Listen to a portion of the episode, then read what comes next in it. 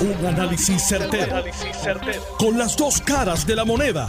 Donde los que saben no tienen miedo a venir. tienen miedo a venir. Esto es el podcast de Análisis 630 con Enrique Quique Cruz. 5 y 4 de la tarde de hoy, miércoles 19 de enero del 2022. Tú estás escuchando Análisis 630. Yo soy Enrique Quique Cruz y estoy aquí de lunes a viernes de 5 a 7 Estamos ahora mismo en vías de comunicarnos con Natalie Yaresco para hablar con ella sobre el plan de ajuste que se aprobó ayer, las implicaciones que esto va a tener sobre las pensiones. Los gremios de los maestros se están quejando que ellos han sido los que han salido más chavados aquí, sin embargo los policías salieron peor que ellos antes de esto. Las reducciones de la deuda los beneficios, las garantías que van a haber para las pensiones, en fin, todo lo que compone esto, más las declaraciones que han hecho los miembros eh, de la Junta de Supervisión Fiscal, pero en este caso Natalia Yaresco, que es la directora ejecutiva y quien ha estado llevando a cabo estas eh, negociaciones, de la cual, de las cuales la jueza Laura Taylor Swain ha hecho unas declaraciones de que ya el camino está delineado. Esto va a pasar por un proceso de, apelaciones y otra serie de, de, situaciones que vamos a estar al pendiente con esto. Estamos teniendo un poquito de dificultad de comunicarnos con eh, Natalia Yaresco, algo que me sorprende eh, sí, buena. ¿Dónde? Así que estamos buscando, llama de nuevo, llama de nuevo. Estamos buscando, eh,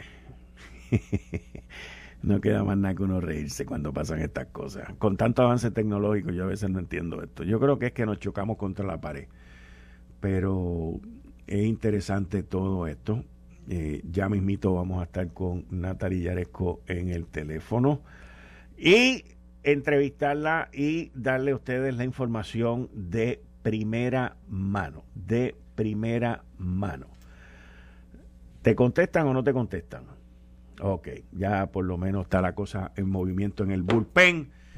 Miren, eh, la jueza Laura Taylor Swain hizo unas expresiones ayer de lo más interesante, donde ella dice, el camino hasta este punto no ha sido fácil y ha sido particularmente difícil para el pueblo de Puerto Rico, quien ha perseverado años de desastres naturales y económicos. Eso es verdad. Ese ha sido el sufrimiento más grande que nosotros hemos tenido. Y también la jueza dijo lo siguiente, la esperanza y expectativa de esta Corte es que la confirmación del plan marque el principio del capítulo más brillante de Puerto Rico que se tomen medidas apropiadas por la Junta en el tiempo que permanezca y el que el gobierno local pueda salvaguardar y preservar el futuro financiero de la isla. Dentro del plan de ajuste hay una serie de, de medidas, por ejemplo, una de ellas que llama muchísimo la atención es que Puerto Rico quedará sujeto a una nueva política de endeudamiento que tendrá una vigencia de 10 años y que será más dura que la establecida por la Constitución. La pregunta es qué va a pasar después de esos 10 años. Y entonces, eh, esta situación, pues, nos crea una pequeña ola de incertidumbre en todo esto. Así que esto, eh, ¿qué, va a pasar después de esos 10 años? ¿Cómo va a funcionar esto después de esos 10 años? Y eh, es algo que, que hoy pues tenemos muchas interrogantes sobre esto.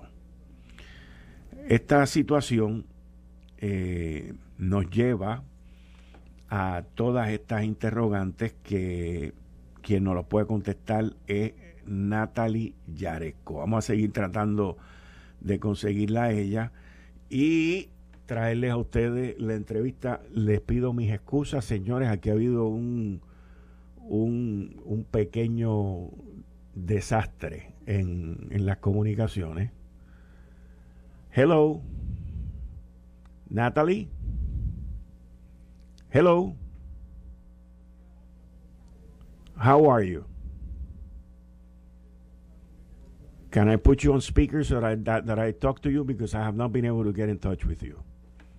I'm on the air right now. Okay, pick the other one. Okay, go ahead, pick the other one. Thank you very much. Ok. Bueno, ya, ya la conseguimos, ya la tenemos en línea.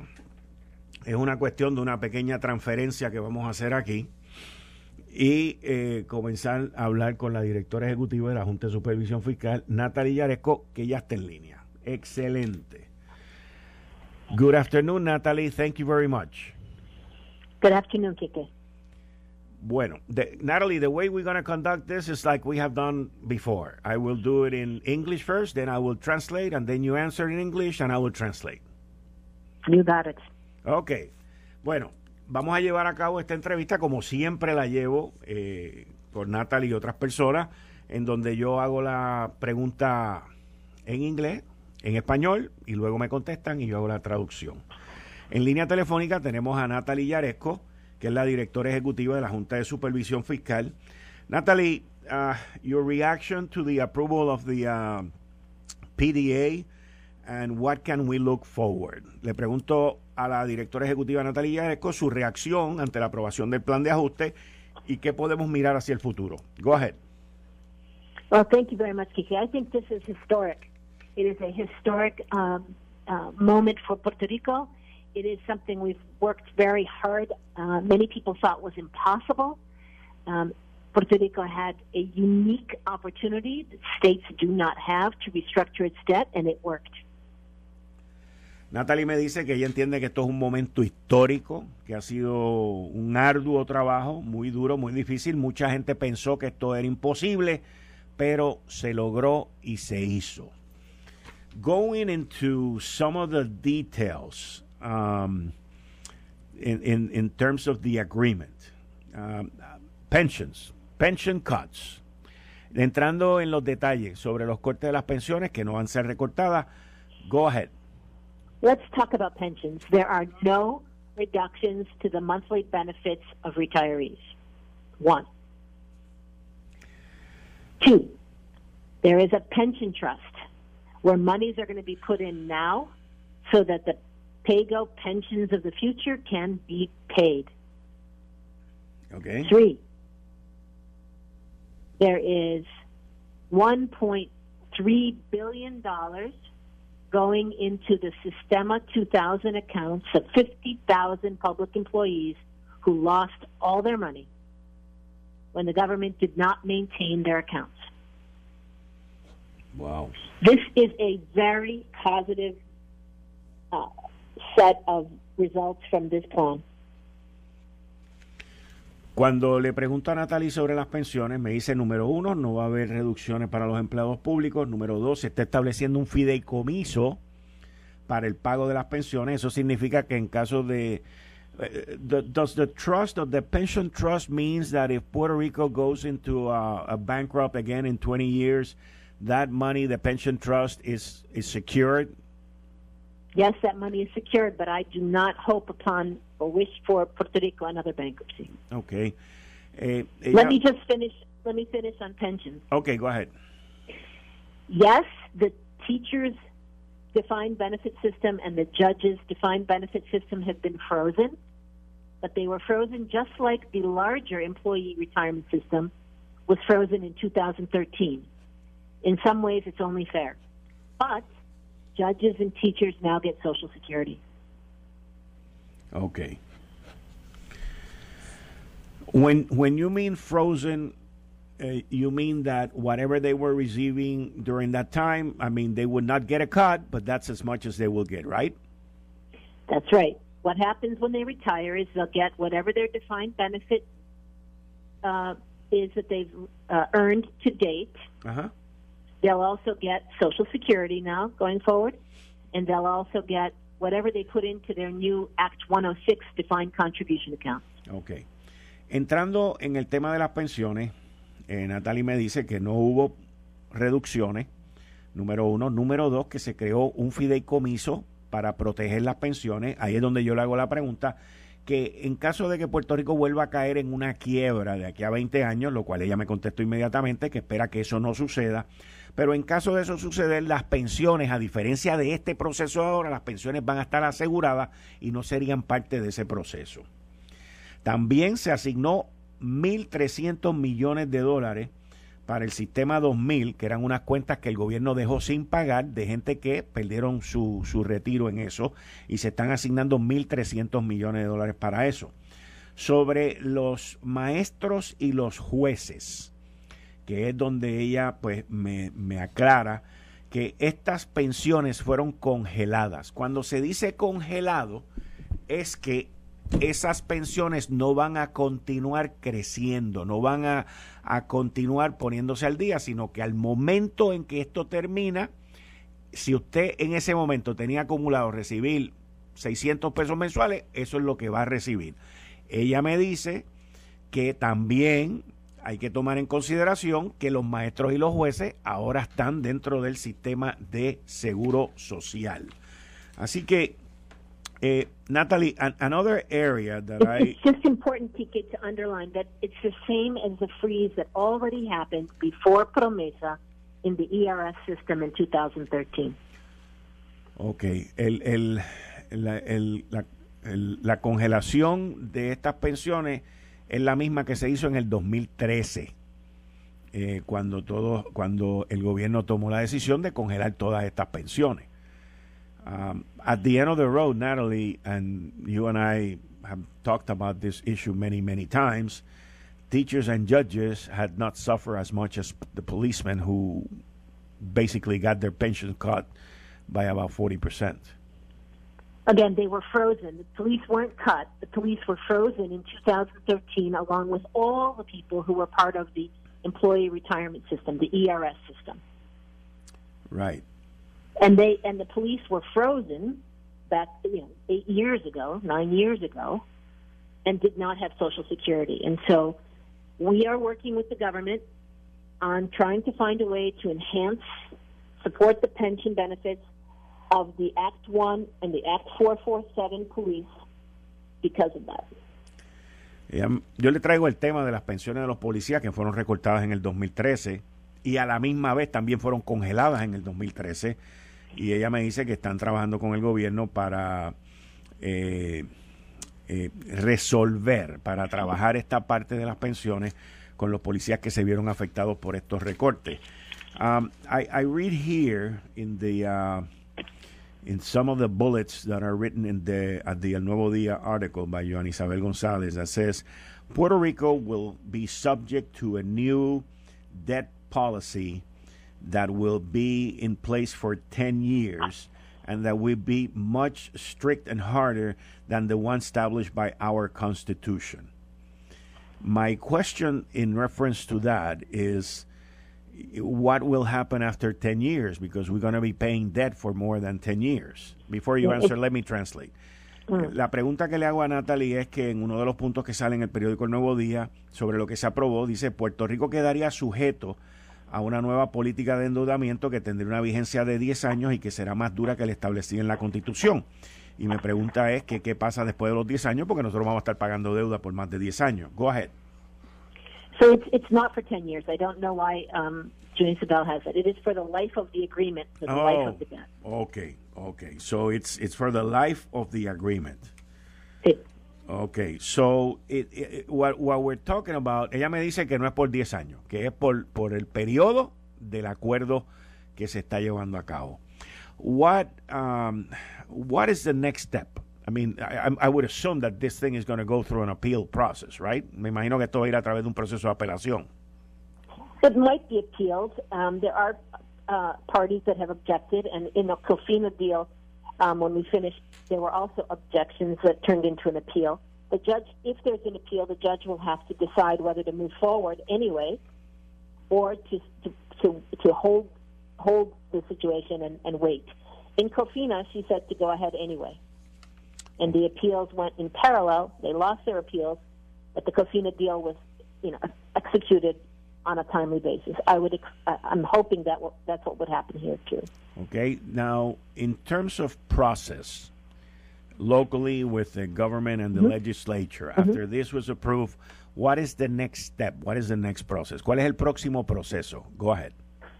First, we need to update the certified fiscal plan for the Commonwealth to reflect everything in the agreement. Okay. Then we have to pass an amended budget for fiscal year 22 that allows and appropriates all the different costs that are a part of this agreement. We hope to finish that by February 21st with the government and the legislature. Okay. And then there are, you know, hundreds of things that need to be done to enroll teachers in Social Security, to, uh, you know, all, all those things have to happen on the effective date, which we believe will be no later than March 15th. You exchange the bonds, you put the monies in all the different accounts that are necessary. Um, you enroll teachers in Social Security and judges. Everything should happen on March 15th. So, um, it, cuando le pregunto cuáles son los próximos pasos, los próximos procesos, ella me dice que lo primero que hay que hacer es certificar un plan fiscal, que es básicamente enmendarlo. As I understand, the, the, the, the amendment to the fiscal plan will be next week on the 27th. Sí. Okay. Eso se, eso se estaría llevando a cabo el 27 de enero, la próxima semana, eh, la enmienda del plan fiscal. Luego hay que enmendar el presupuesto. The budget amendment will be at the legislature, right? First with the government and then to the legislature. Okay. En la legislatura.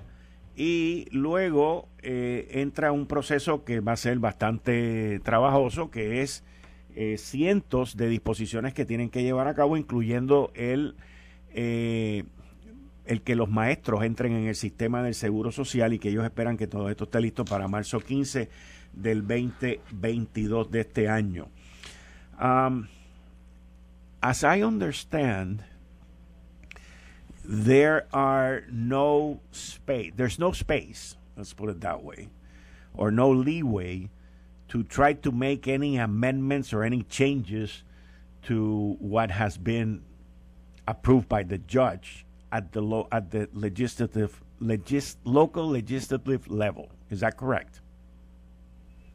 No, you, you, you can't amend her, her decision. Exactly. You can appeal it. Exactly, exactly.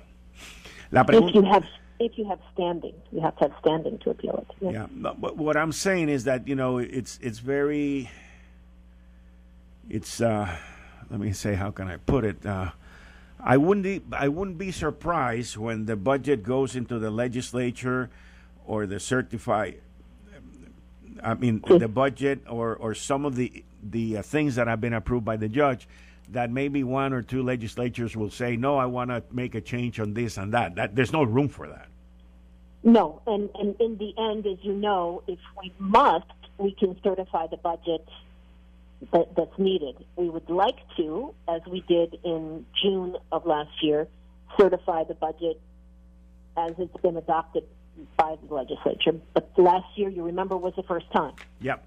So. Now, in here it says that there's going to be a payment of seven thousand zero forty eight million dollars to bondholders. Yes, um, on, the, on the seven, uh, seven billion. Seven billion dollars for uh, obligaciones generales. Um, how, how, much, uh, uh what's going to happen with the money that it's in the bank right now? And how much money are we talking about? Is that money going to be paid off? And, and then it, it also says that the government will end up with $2 billion to, to invest it in the economy and all that stuff. I mean, wh- uh, how much money are we talking about and how all this money is going to be divided? So if you look at all the monies in all the bank accounts, uh-huh. it's about $30 billion. Hold on, hold on, hold on, hold on. Three zero. Today, today, in five years, because basically we're talking about five years. Your first meeting, I remember I went there, it was in March of 2017. March 2022, it's about two months down the road. So we are talking about five years that in those five years, the Puerto Rico government has been able to to save thirty billion dollars? I, I can't say that that's how much they've been able to save in five years because no one knows how much they had until we did the analysis of all the bank accounts. So there was money in various bank accounts. Remember, you know, these are all the entities, all the, you know, the the the PREPA, the PRASA. This is all of the the government entities. So at the end so, of the road, at the end of five years, um, it, by, by being in bankruptcy, there's thirty billion dollars out there, right? There is, but remember, a lot of entities were not paying their debt. So if you take PREPA, or if you take the Commonwealth, it hasn't been paying debt for at least you know four and a half years. No, no, I I I gathered that. Um, but we're still uh, talking about thirty billion dollars in five years. Yeah. So anyway, what's going to happen so, with that money? So after the 30, there's is, about about 7.8 is going to be paid to different bondholders. Okay. Um, One billion is going to be paid primarily to local creditors. That's you know suppliers, unsecured creditors. It's employees. It's it's taxing all, all the different unsecured claims, different kinds of claims. Uh-huh. Many of whom are on island. 1.5 billion will be paid, as I told you, into Sistema 2000 there's a union bonus to support the union that uh, was part of this uh, agreement. There's money for other Act 1 and Act 447 accounts, so that's one and a half billion. And then about 20 billion remains with the government. Of that 20, you're right, about two of the 20 is what I'll call kind of free available cash flow to the government. There are other funds there. There are federal funds in the 20. There are funds that are, you know, not not the monies of the government that are held in the judicial system. In the 20 are monies from PREPA, PRASA, UPR, other, other government entities. But the government itself will have about $2 billion, which includes an emergency reserve fund. It includes the liquidity for doing reconstruction and working capital. So the government is left with substantial, real liquidity. But on the other hand, the government in order to access those $20 billion, they have to go to the board. Yes or no? No, it, it, no. Again, the 20 belongs to different things, but the two is part, you know, they have, they have, to, they have to use it in the way that it's meant. It's used, you know, we've already approved the, the emergency reserve funds, right? And they can use it when there's a hurricane, when there's an earthquake, you know, when there's a yeah. disaster. Um, there is 750 million of that money is set aside for providing liquidity to like entities when they're doing reconstruction with FEMA, they have to spend the money first and then they get reimbursed. Right. So that right. 750 is to give them the money because they sometimes don't have it but, spend. But let me be creative. Let me be creative in in here. Um, can the government take a hundred and fifty million dollars out of those two billion and amortize or not make uh, to in order to for the uh, just announced increase in electricity to go uh, no. into effect? No, it would have to be appropriated in the budget, and it won't be in the budget. Okay, but the government can do can can the government then take two hundred and fifty million dollars out of the two billion to pay debts that they have with the electric company? Not without a budget. Not without. Not a, without a budget. Not without a, an amendment. You can't. You can't spend any money without a budget appropriation. Okay. Period. Okay. Okay. Natalie, thank you for your time. You and I have to go, but I need an appointment with you next week so that we can go a little bit deeper with these numbers. Absolutely. Thank you very much. Thank you. Bye. Bye. Ahí ustedes escucharon a Natalie Yaresco. Yo voy a una pausa y voy a regresar para darles un resumen de todo esto que hablé con ella. Al final me fui completo en inglés por la falta de tiempo, pero quiero entrar en estos números, en estos detalles.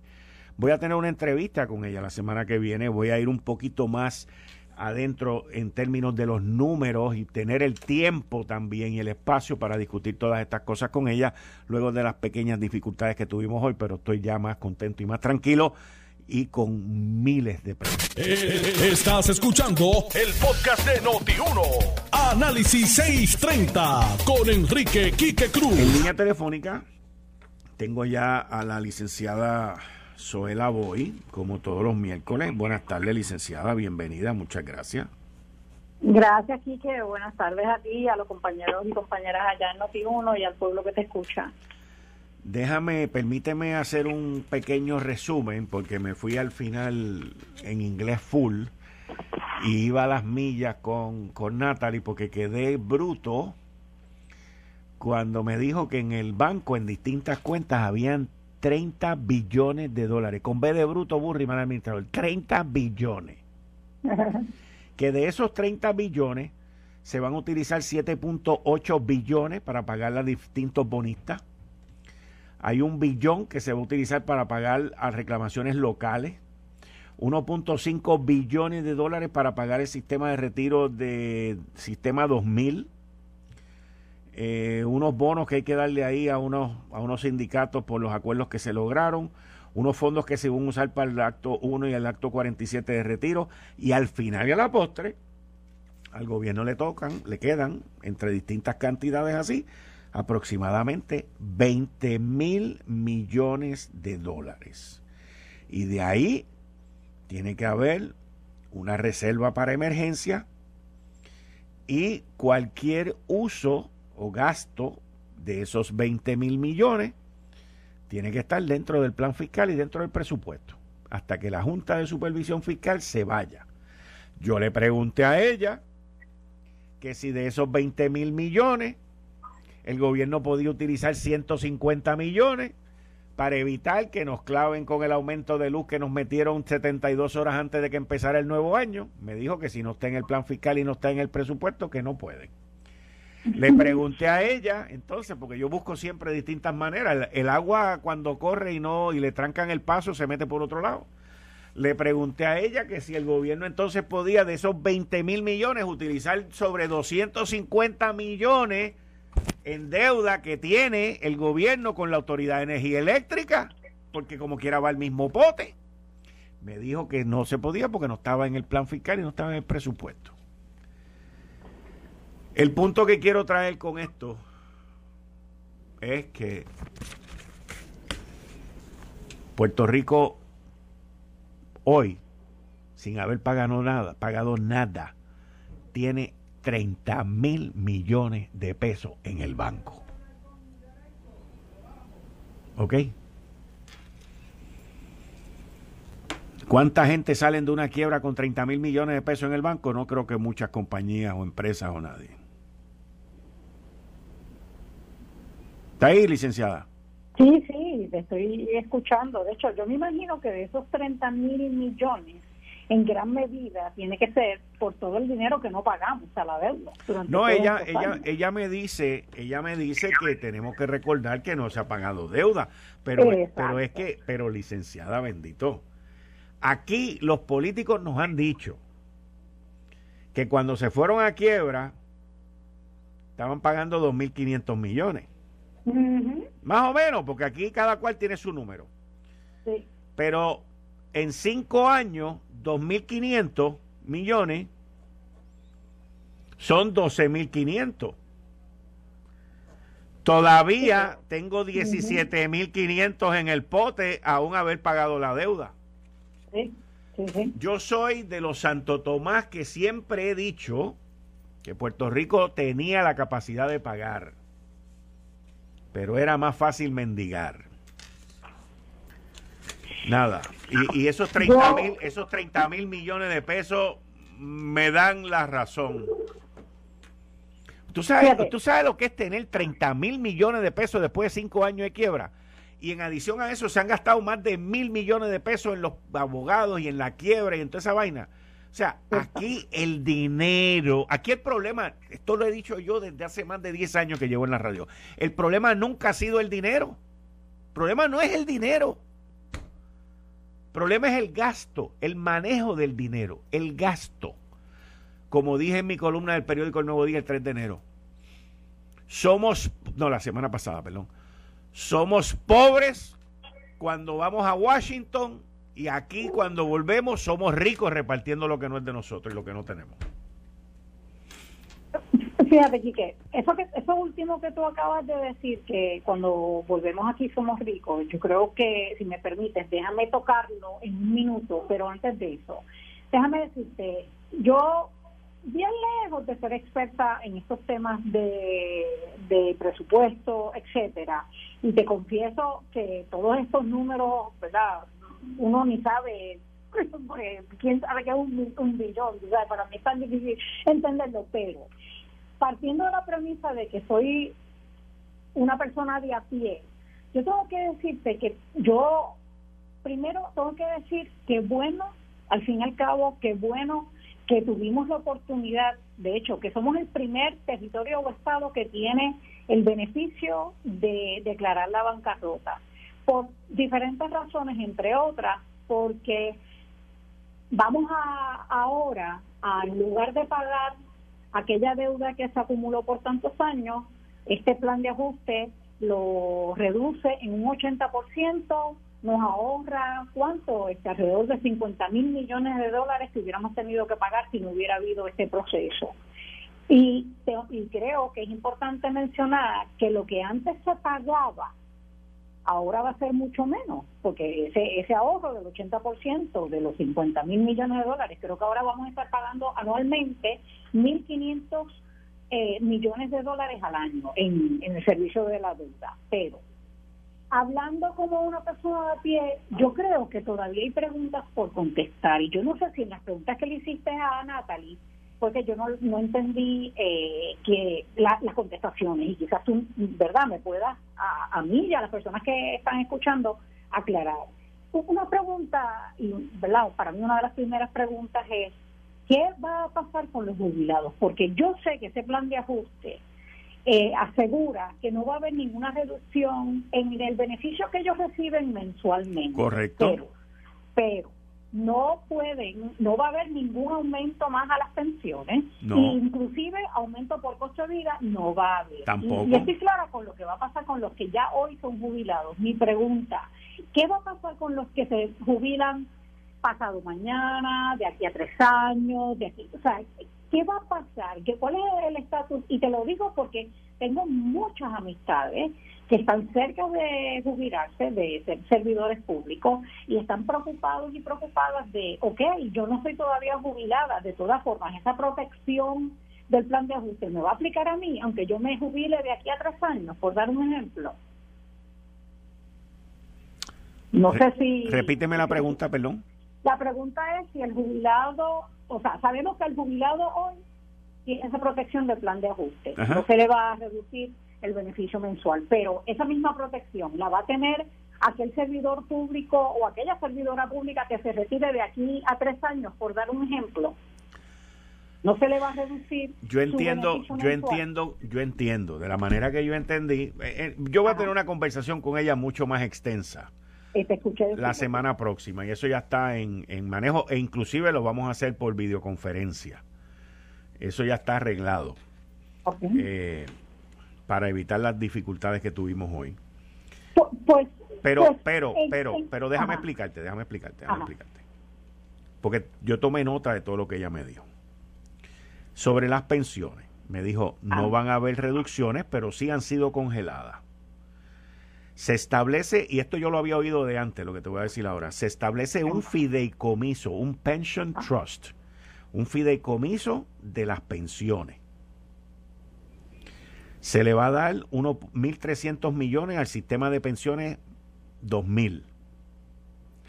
Lo de las maestros y los jueces se congelan, como todo, porque todos fueron congelados en el 2013. recuerden esto, todas las pensiones fueron congeladas en el 2013. Esto no es de ahora. Estamos en el 2022. Esto se congeló hace nueve años. ¿Ok?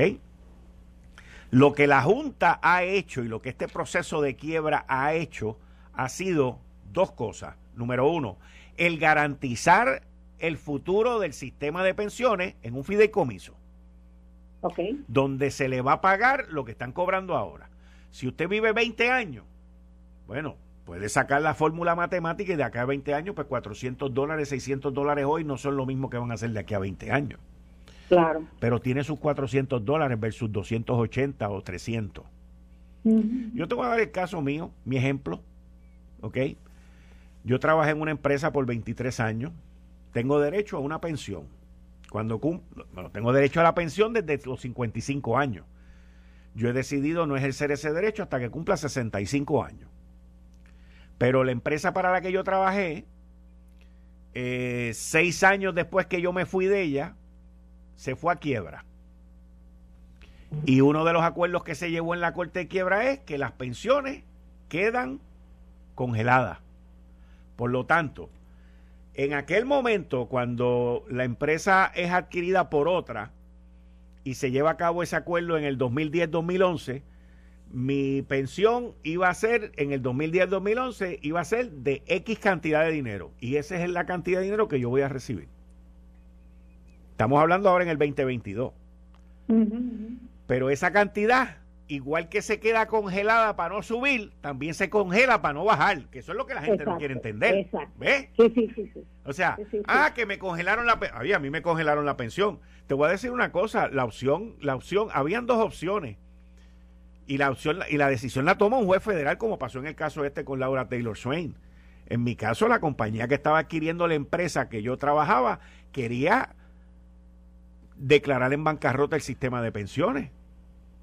Eso significaba que el sistema de pensiones de esa empresa iba a ser subsidiado por el gobierno federal, que tiene un, como un seguro, pero la pensión que yo iba a recibir bajo ese sistema iba a ser una tercera parte de lo que me tocaba en aquel momento. Gracias a Dios que el juez dijo que no, porque, pero no lo dijo porque nos cogió pena a nosotros lo dijo porque eso iba a ser un burden, iba a ser una carga enorme para el gobierno federal y para ese sistema. Y le dijo al que estaba adquiriendo, le dijo, no papá, tú tienes que mantener esto. Ah, y tienes que mantenerlo con un funding. El, sistema mío de pensiones al que yo pertenezco tiene un funding de 85%, que no está mal. Pero, pero de la misma manera que me lo congelaron para que no subiera, también me lo congelaron para que no bajara. Y eso es algo que tenemos que mirar aquí también. En, adición a como ella dice, otra, otra cosa que ella dice es que, mira, ahora esta gente van a recibir seguro social. Exacto. Y entonces, pues yo, yo, exacto, exacto. Y una de las cosas que tienen que hacer es meter a los maestros en el sistema de seguro social. Definitivo, definitivo. Pero entonces yo creo que la conclusión es que esa protección de que se congela para bien y para mal, ni te aumenta, pero tampoco te, tiene un impacto de reducción. No solamente le aplica al que ya hoy es jubilado, sino también al que se vaya a jubilar en los próximos años. Sí, porque estás si estás en el sistema ya, pues estás protegido por ese fideicomiso. Exacto. Pero si hoy, si hoy, por ejemplo, tú llevas 10 años en el gobierno y hoy tú recibirías 400 pesos, pues eso es lo que vas a recibir, no vas a recibir los mil cuando te retires de aquí a 20 años. Exacto. Y ahí es donde viene, ahí es donde viene la parte que tú puedes entonces agarrar el otro sistema que haya, que puede ser un 401k, un 401k o cualquier otro tipo, y, suplementarte en adición a lo que ella está diciendo, de que antes los maestros, los jueces y los policías no, no estaban en el sistema del seguro social y ya lo van a estar. Exacto, exacto. Pero yo creo que es una buena noticia porque todo el mundo habla del plan de ajuste y, y la garantía para el jubilado, pero no solamente el jubilado, también para el que próximamente se jubile, para el que se jubile en los próximos años, porque igual son parte del plan de ajuste porque existe ese fideicomiso, que lo que significa es que no importa la situación económica del gobierno, ese fideicomiso tiene una garantía. Correcto. Y hay que, y hay que, el gobierno tiene la obligación de hacer las aportaciones a ese fideicomiso y no puede tocar ese dinero para ningún otro propósito que no sea específicamente para el, el sistema de retiro. Así que por ese lado, yo creo que son buenas noticias. Yo sí, sin embargo, tengo que decirte y te pediría con mucho respeto que en esa entrevista más a fondo que vas a tener con ella o que le vas a hacer, yo creo que hay una cosa que a mí me preocupa y es que cuando nosotros empezamos a trabajar con promesa y con la Junta, había también, aparte de trabajar con el presupuesto, los ingresos y los egresos de Puerto Rico, había también la obligación de ayudarnos a establecer eh, proyectos de desarrollo económico. Yo creo que esa parte se quedó corta aquí, que porque yo no me siento, yo no, yo, yo evaluando el trabajo de la Junta, yo no me atrevo a decirte que hubo eh, herramientas específicas para el desarrollo económico que estableciera la Junta. Así que preguntarle quizás Ok, y esa parte del desarrollo económico, eh, eh, ¿qué forma ustedes creen que cumplieron con ella si creen que cumplieron con ella? Y el segundo punto, que va a lo de que tú decías que a Washington íbamos pobres y regresamos ricos a Puerto Rico y los legisladores y, el Ejecutivo empieza a prometer cosas, que eso fue lo que nos llevó a la bancarrota. La segunda pregunta y preocupación es, ok, ¿y ahora? ¿Qué, recomienda la Junta que debe hacer la legislatura de, Puerto Rico, el Ejecutivo en Puerto Rico, para evitar que, que, volvamos a caer en una bancarrota nuevamente? Porque la verdad es que se cayó donde se cayó por estar ofreciendo más de lo que se podía ofrecer. ¿Cómo, ¿Cómo detenemos eso? ¿Cómo aprendemos de los errores y evitamos volver a caer? Y yo creo que no hay nada todavía y no hay legislación desde mi punto de vista, me estoy quizás estoy equivocada, pero me parece que no hay legislación estatal que asegure que los errores que se cometieron, que nos llevaron a la bancarrota, no se vuelvan a cometer. Y yo esperaría que antes de que se acabe este cuatrienio, entre el Ejecutivo y el Legislativo, se apruebe legislación que evite caer en este error. Bueno, según lo que yo leí, el plan de ajuste aprobado se lleva por el medio inclusive eh, estatutos en la constitución de Puerto Rico eh, y otra serie de leyes que no van a permitir. la deuda que permite. Sí, sí, sí, sí, sí, sí, Hay una serie de estatutos en la constitución que se los lleva por el medio. Hay una serie de leyes, que creo que son más de 40 leyes, que se las lleva por el medio y, el gobierno pues va a estar en una camisa de fuerza para no poder hacer, por lo menos mientras esté la Junta aquí. Después que la Junta se vaya, yo no me quiero imaginar es la Pregunta. No, no, no, no, es que esa es la pregunta. No, pero, pero, pero los acuerdos que te estoy diciendo, las leyes y los estatutos constitucionales que se está llevando este acuerdo por el medio, son por el término del acuerdo.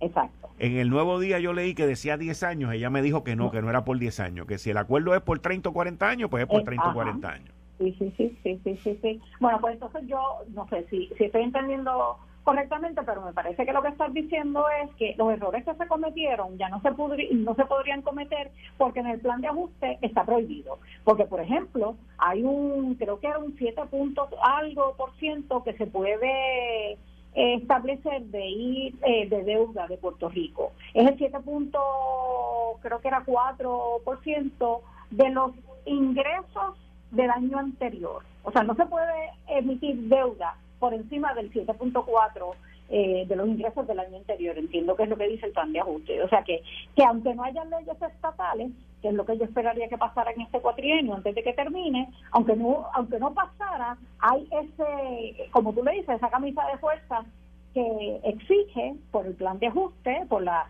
sentencia de un tribunal federal de quiebra, que los legisladores no pueden prometer cosas, los legisladores y el Ejecutivo no pueden prometer cosas que vayan por encima de esa exigencia del plan de ajuste. Y si es así, pues yo creo que entonces eh, pudiéramos sentirnos tranquilos de que no se va a poder volver a caer en bancarrota porque hay esas limitaciones. Me parece. Y si eso es así, yo me alegro mucho, definitivamente.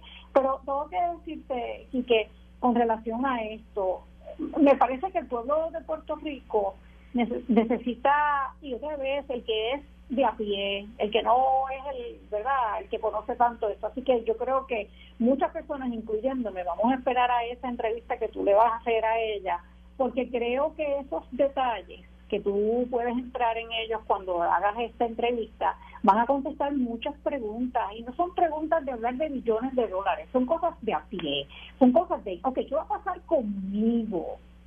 Eh, y, estoy segura que los policías, estoy segura, oye, porque yo he escuchado, por ejemplo, policías, he escuchado grupos de, policías que están contentos con el plan de ajuste, pero hay otros que dicen que es, eh, es muy malo para ellos, igual en el caso de maestros y maestras. Así que yo creo que en esa eh, oportunidad que tú vas a tener, preguntas de gente de a pie de cómo me afecta a mí, pudieran, ¿verdad? Pudiera, qué sé yo, eh, eh, tener muchas aclaraciones durante esa entrevista. Así que te adelanto que voy a estar bien pendiente a esa entrevista, pero no quiero terminar sin decir que, insisto, yo espero que sea suficiente la camisa de fuerza que establece el plan de ajuste, pero aún así yo creo que los legisladores de, de Puerto Rico y el Ejecutivo en Puerto Rico deberían, de autoría de nuestro gobierno, no por mandato de una sentencia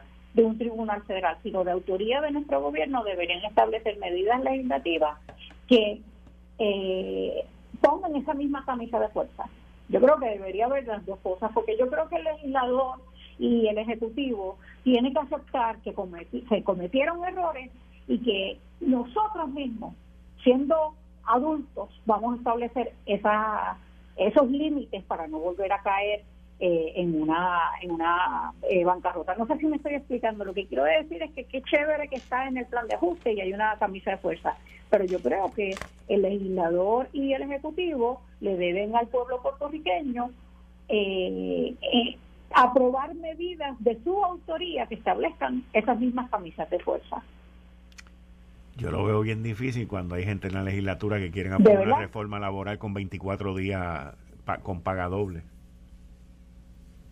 O sea, no, esto, es de loco. Yo, yo, yo, escuché, de hecho, a Tadito Hernández, al presidente de la Cámara, decir que él iba a trabajar eh, este, esta sesión ordinaria en medidas que eh, un poco ayudaran a eso que estoy diciendo, de que ayudaran a no volver a caer en la bancarrota. Así que nada, veremos a través de estos meses si hay alguna iniciativa. Yo esperaría que sí, porque otra vez yo prefiero hacerlo yo, aunque me lo hayan dicho, yo prefiero hacerlo yo y decir, nosotros estamos asumiendo responsabilidad, reconocemos estos errores que fueron los que nos llevaron a donde estábamos, vamos ahora a asumir responsabilidad y vamos a poner los límites nosotros, aunque ya los federales no los dijeron que el gobierno estatal asuma la responsabilidad y se autodiscipline.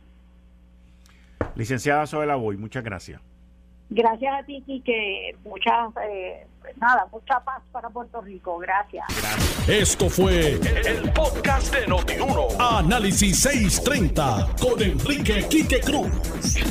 Dale play a tu podcast favorito a través de Apple Podcasts, Spotify, Google Podcasts, Stitcher y notiuno.com.